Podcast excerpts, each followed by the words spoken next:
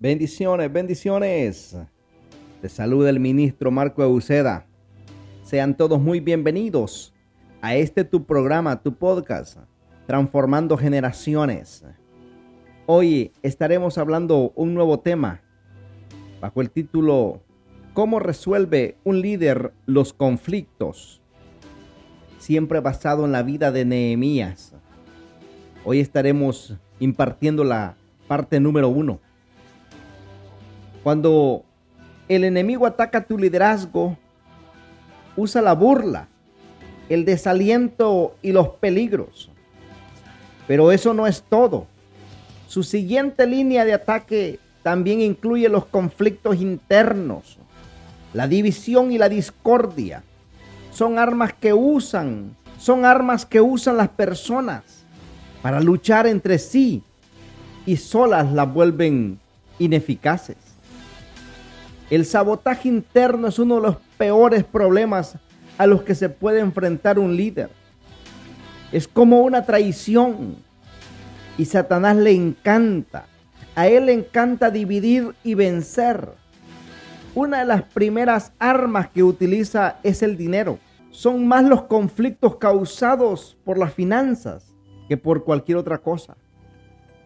Las estadísticas muestran que la mayoría de los divorcios tiene que ver con el problema económico. El enemigo le encanta destruir los matrimonios, la institución en la cual Dios nos enseña la relación que hay entre Cristo y la iglesia. Los problemas internos destruyen más iglesias que cualquier presión externa.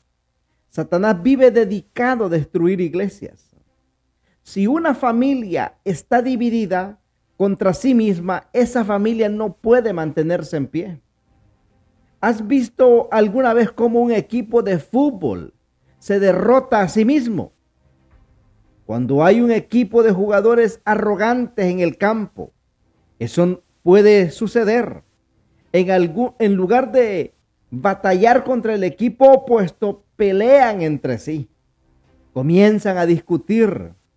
Y ahí comienzan las divisiones se pueden producir donde quiera que haya dos personas o más. Los humanos tenemos tendencia a querer las cosas a nuestra manera. Los conflictos sin resolver detienen la obra del Señor en nuestras vidas. Eso es cierto en tu negocio, en tu matrimonio, en tu iglesia, en tu familia, en cualquier lugar donde haya personas que se relacionen entre sí por ello que el líder que aprende, debe aprender a resolver los conflictos.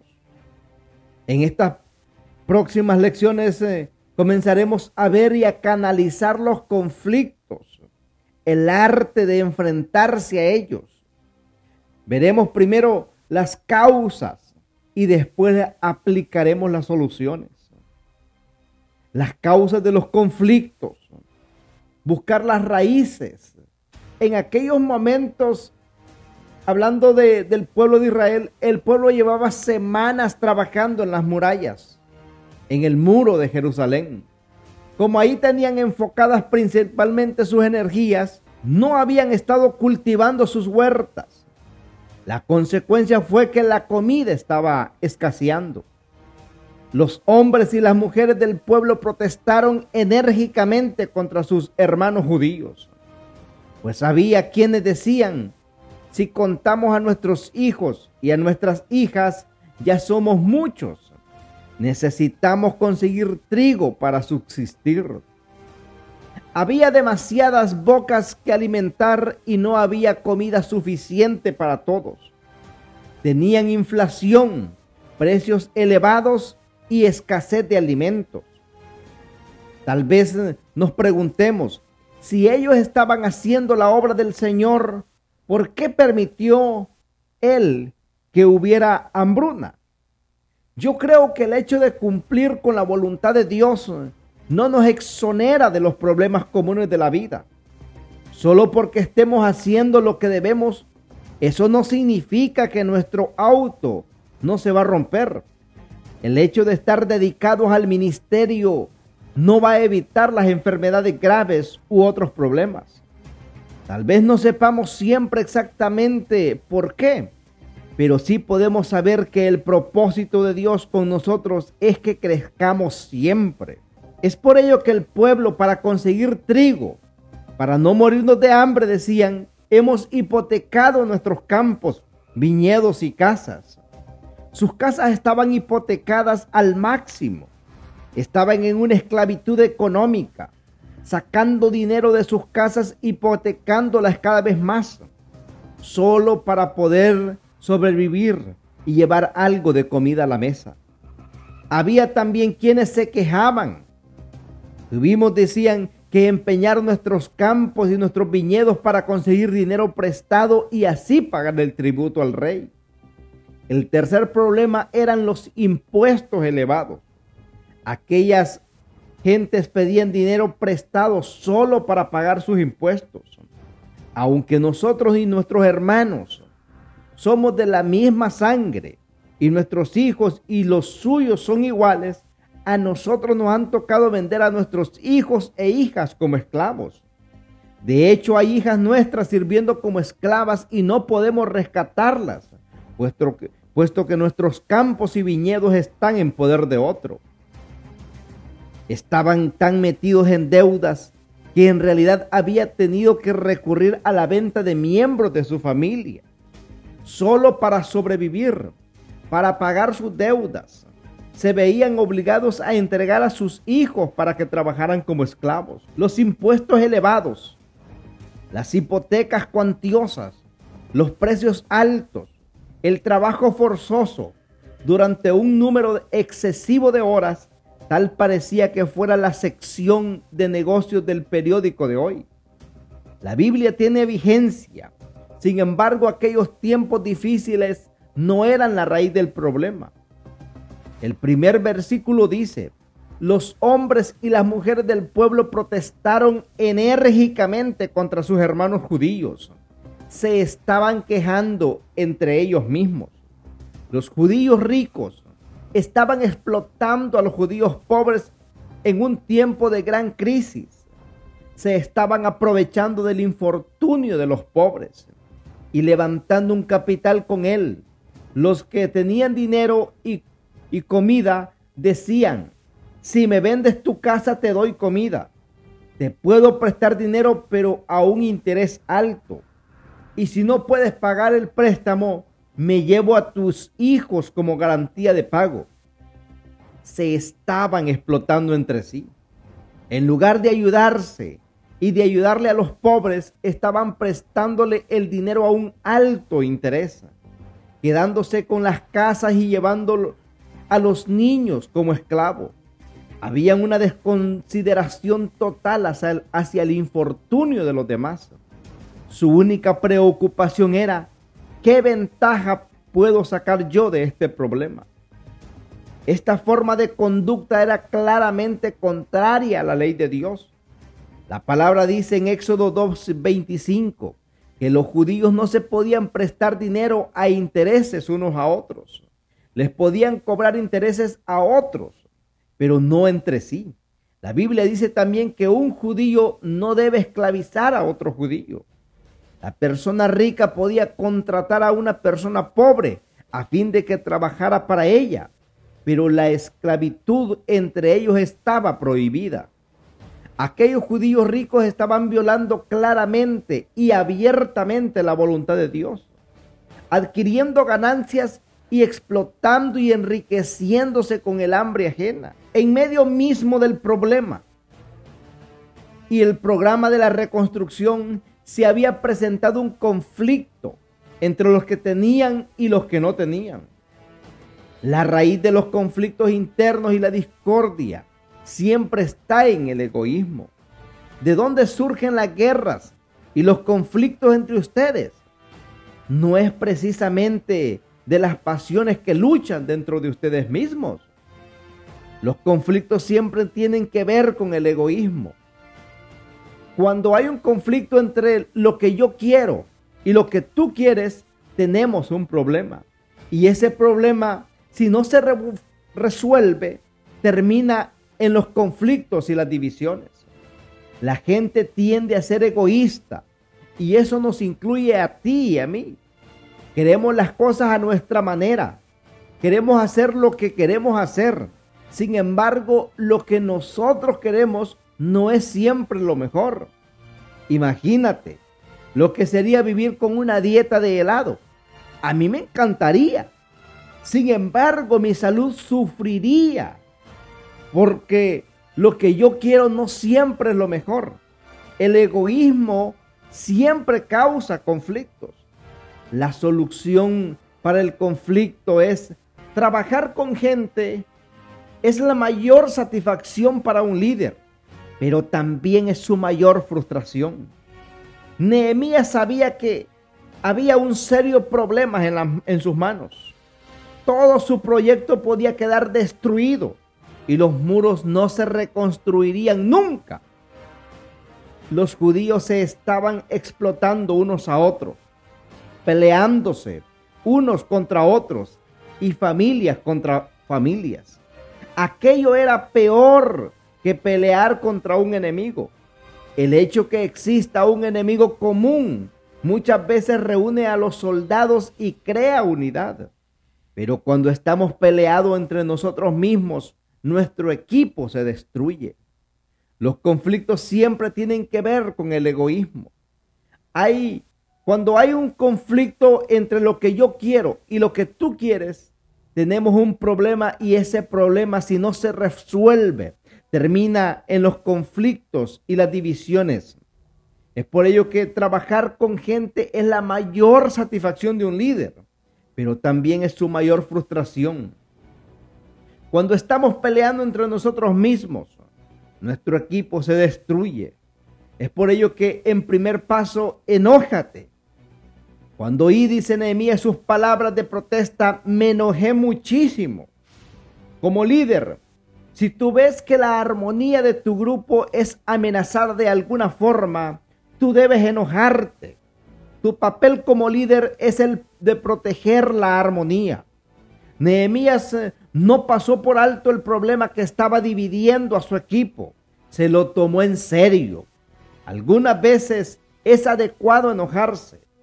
Hay ocasiones en lo que lo correcto es eso. Nehemías no estaba solamente enojado, sino que en este versículo dice que se enojó muchísimo. Enójense, dice la Biblia, pero no pequen. Dios autoriza enojarse. Él se enoja. Jesús se enojó. Tú te puedes enojar sin pecar cuando veas la falta de armonía causada por el egoísmo. Como líder, lo mejor que puedes hacer es enojarte. Sé como Nehemías. Tómalo en serio. Hay una clase de ira correcta y otra incorrecta. Ser líder consiste en conocer la diferencia entre una y otra. Es por ello que tu papel como líder es el de proteger la armonía.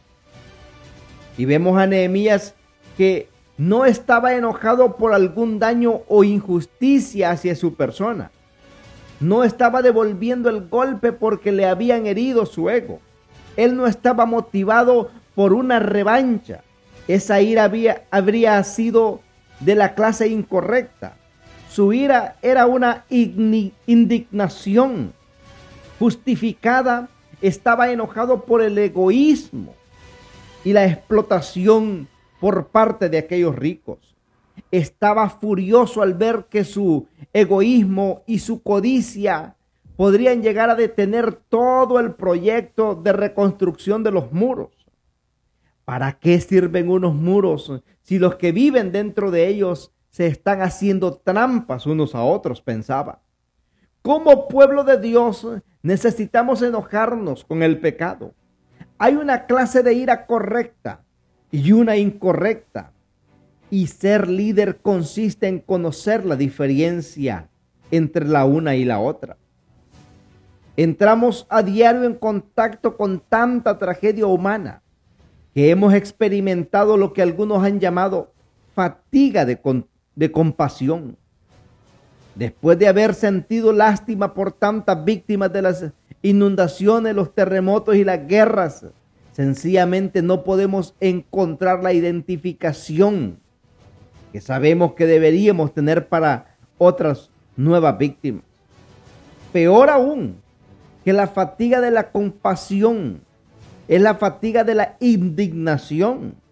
Muchos de nosotros procedemos a haber perdido la capacidad de enojarnos, por lo menos enojarnos tanto como deberíamos con las mentiras, las trampas y el robo. Permanecer indiferentes hacia el mal, encoger de hombros ante él y reírse son síntomas de una avanzada degeneración del sentido de moralidad.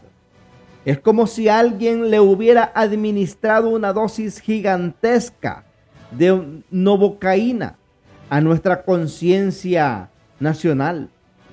El líder necesita tener fuego en sus huesos.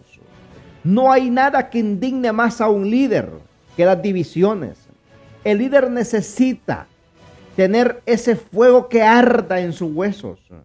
Lo que menos necesitan aquellos constructores de muros era una lucha interna, ya que tenían bastante con lo que les llegaba de afuera. En segundo paso, tómate un tiempo para reflexionar y pensar antes de hablar.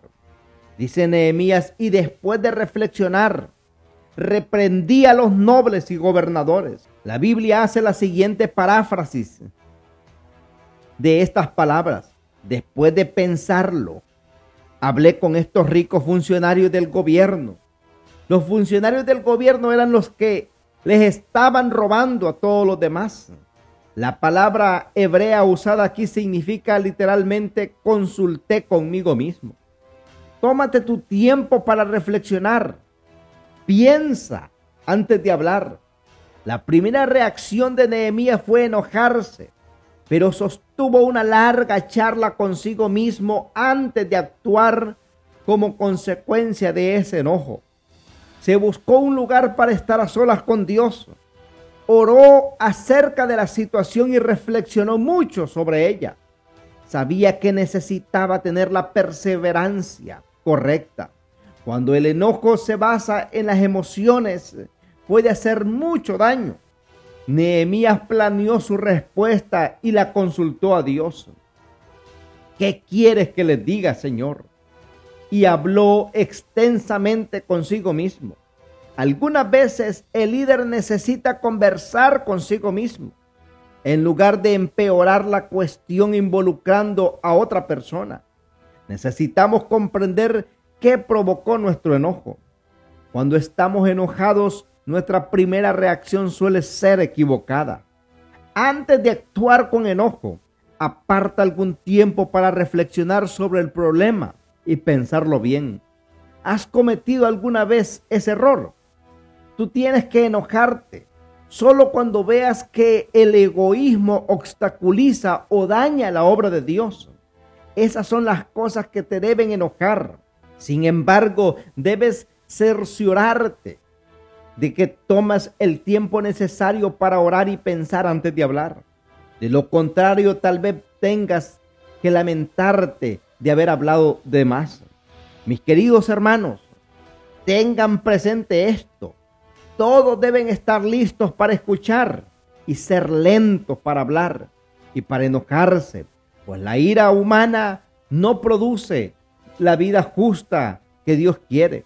Cuando nosotros nos enojamos, Santiago ofrece el antídoto. No es una contradicción lo que hace, en realidad es aclarar la indignación de Pablo. Si se enojan, no pequen. Hay una diferencia entre la ira del hombre y la ira de Dios. Cuando nosotros nos enojamos, actuamos para vengarnos. Cuando nos enojamos con la ira de Dios, actuamos con justicia. Nuestra actuación no comprende ninguna venganza personal. No te enojes porque te hayan herido irritado, frustrado, desilusionado. Esa es la clase incorrecta de ira, la ira egoísta. No siempre la gente va a estar a la altura de nuestras expectativas. Por eso no es la razón para una ira justa. Dios ya sabe que lo vamos a desilusionar y a pesar de eso nos sigue amando. Enójate con la ira de Dios y no con la tuya propia. Enójate con la ira de Dios y no con la tuya propia porque eso produce que nos equivoquemos eh, más eh, rápidamente. Si estás siempre listo para escuchar y eres lento para hablar, entonces vas a ser natural aquello de ser lento para la ira. Y después de haber pensado bien las cosas, la ira que tendrá va a ser una ira justa. Te alegrarás de no haber dicho lo primero que te vino a la mente. La ira impulsiva siempre te mete en problemas. He visto cómo muchos líderes, que por otra parte eran excelentes, dañan su eficacia a causa de la, una reacción impulsiva de ira momentánea.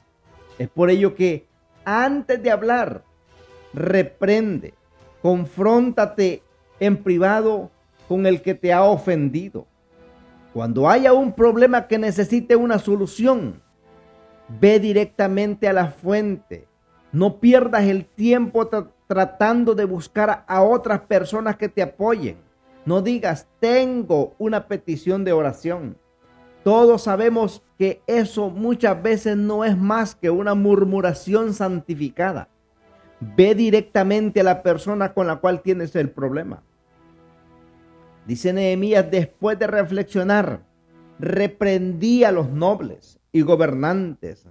Es inconcebible que a sus propios hermanos les exijan el pago de interés. La ira impulsiva siempre te mete en problemas.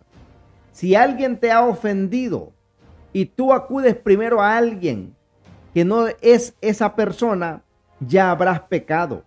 Nehemías los estaba acusando de usura a los nobles y a los gobernantes, un préstamo a un interés exorbitante. Estaba enojado Nehemías, pero después de haber orado y de haber pensado bien, fue directamente a los que estaban ofendiendo a Dios. Si tu hermano peca contra ti, ve solas con él y hazle ver su falta. Y si te hace caso, has ganado a tu hermano. Pero si no, lleva contigo a uno o dos más, para que todo asunto se haga constar por el testimonio de dos o tres testigos. Si se niega a hacerles caso a ellos, díselo a la iglesia. Y si incluso a la iglesia no le hace caso, trátalo como si fuera un incrédulo o un renegado. Esto es lo que dijo Jesús acerca de la forma de canalizar los conflictos donde quiera que estemos. Tenemos que armar al que ha delinquido, pero tenemos que amar al que ha delinquido. Para ser como Nehemías o como Jesús, necesitamos amar incluso a los paganos, a los recaudadores de impuestos. Lo bueno es que no necesitamos tratarlos como si fueran familia. Esa es la diferencia entre aceptación y aprobación. Es por ello que es importante reflexionar antes de hablar. En cuanto a tu grupo o equipo, involucra a los demás solo según lo necesites. Ve primero a ver a la persona con la, con la cual estás teniendo el conflicto o que está causando el problema. Si esa persona es tu jefe, Trata de resolverlo con él a solas. Si eso no funciona, lleva a otra persona que te sirva de testigo o mediador. Y si eso no funciona, entonces puedes involucrar a un grupo mayor. Primero, ve directamente a la persona. Si vas a alguna otra persona antes, habrás pecado. Cuando Nehemías dijo, y después de reflexionar reprendí, no estaba hablando de una simple visita social. Estaba enojado por el hecho de que aquellos egoístas estaban haciendo trampas a los demás. No subestimó la importancia del problema, lo confrontó. Es por ello que confronta al ofensor en privado. A nadie le gusta el enfrentamiento con otras personas. Yo quisiera agradarle a todo el mundo. ¿No quisieras tú también? Claro que sí. A nadie le, le agrada caerle mal a la gente. Nadie quiere causar sentimientos negativos. Sin embargo, algunas veces es necesario un enfrentamiento por el bien de todos. He aprendido que si no me enfrento al problema, se empeora. Los problemas que se ignoran no mejoran. También he aprendido que mientras más espere para el enfrentamiento, más valor voy a necesitar. ¿Has visto alguna vez cómo se deteriora la moral de una oficina porque hay una persona que está haciendo sufrir a todos los demás? ¿Cómo la gente no quiere enfrentarse al conflicto? El enredador y sus venenosas actitudes se apoderan de toda la oficina o de todo el ambiente. ¿Has visto alguna vez cómo se destruye una familia porque los padres temen disciplinar a sus hijos? El amor fuerte exige que nos enfrentemos en privado con el que ha cometido la ofensa. Los líderes deben tener el valor para confrontar. Para llegar a ser un líder eficaz es necesario que desarrolles esta habilidad. Aprende a decir la verdad con amor. Los líderes deben tener ese valor y amor también para confrontar. Ser líder exige valentía. No se trata de un concurso de popularidad. Ni siquiera Dios puede agradar a todo el mundo. El líder debe tener el valor necesario para decir, no me importa lo que suceda, porque esto hay que hacerlo. Me voy a enfrentar con este asunto. Para el bien de la organización hay que resolver esto. Eso es lo que hizo Nehemías. Y eso es lo que tú necesitas hacer si quieres ser como Nehemías. Al que cause divisiones, amonéstalo dos veces y después evítalo. Puedes estar seguro de que tal individuo se condena a sí mismo por ser un perverso pecador. A los pastores y a los líderes se les ordena que adviertan a los que causan problemas. He visto líderes que no se han enfrentado con una persona que causa división por temor a que esa persona se marche los problemas a largo plazo fueron mayores debido a la falta de confrontación. Tres veces le he tenido que decir a alguien, o se arregla o se va. Dos de esas veces se han ido y la otra se ha arreglado. El enfrentarse es una tarea de los líderes. Cuando esas personas se marcharon de nuestra iglesia, yo sufrí por algunas semanas eso sucedió hace años. Hoy al recordarlo, reconozco que esa decisión fue una de las más sabias que haya tomado jamás. El confrontar al opresor en privado. Muchas veces no es lo que más queremos, pero es lo más saludable. Porque a la larga, el no confrontar a temprana, a tiempo temprano, produce estrés, caos y mucho dinero que se pierde también. Es por ello que cualquier dificultad que tengas, no dejes que pase mucho tiempo, confróntala. Recuerda que Cristo te ama y nosotros también. Y nos vemos en el siguiente programa. Que Dios te bendiga. Compártelo con tus amigos, con tus familiares y con todos aquellos que tú conozcas. Bendiciones.